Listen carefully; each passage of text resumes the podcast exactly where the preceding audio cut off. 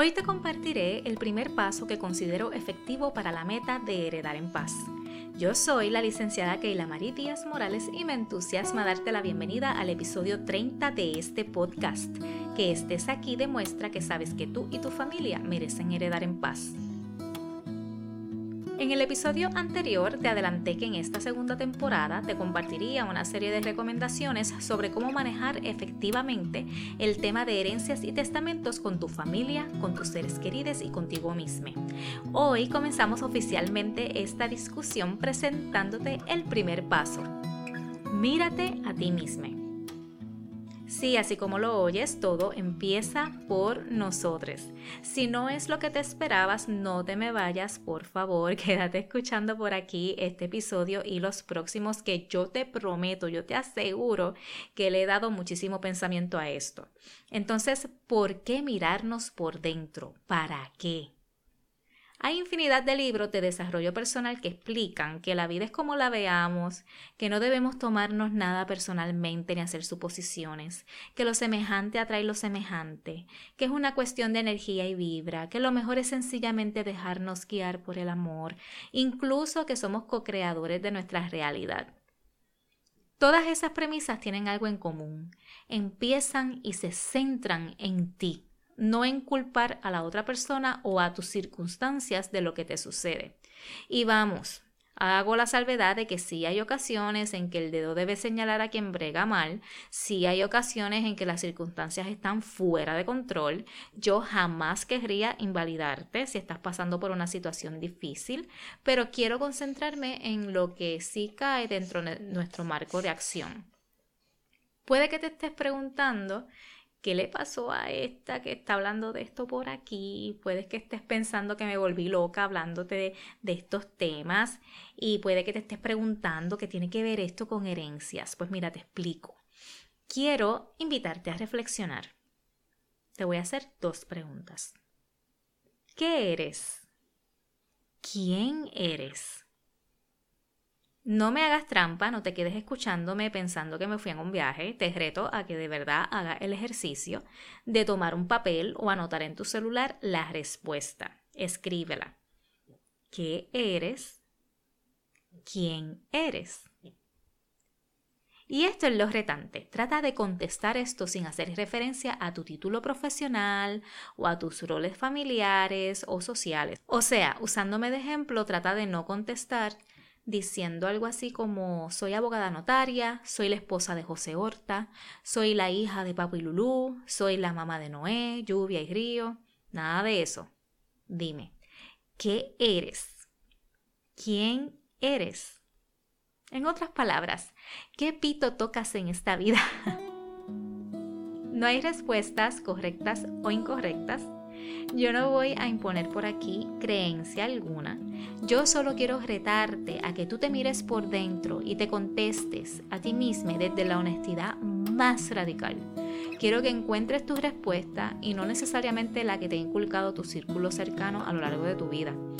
De esa respuesta es que todo surge.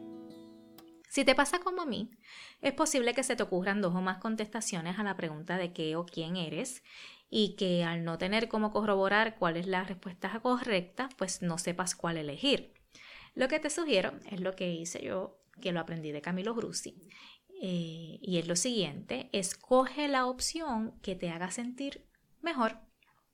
Por ejemplo, podríamos irnos a los dos extremos del péndulo. Yo podría pensar que soy un organismo viviente y lo que comúnmente se visualiza como alma o espíritu no es otra cosa que una reacción química de mi cerebro.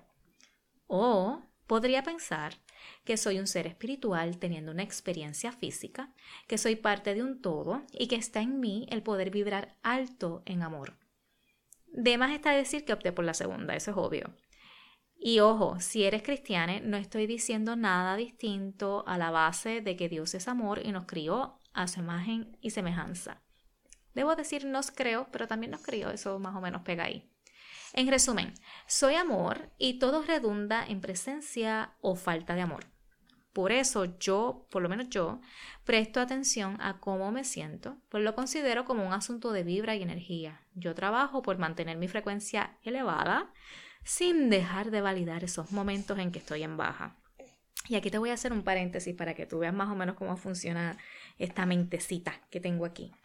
Quiero que sepas que escoger llamarle momentos que estoy en baja a esos momentos opuestos a los de alta frecuencia fue un reto. Yo no quería caer en momentos buenos ni malos, pues estoy tratando de integrar que todas las emociones son útiles, que no son buenas ni malas, estoy tratando de no caer en el juicio. Sí, la ex jueza está tratando de no caer en el juicio, esto es bien difícil.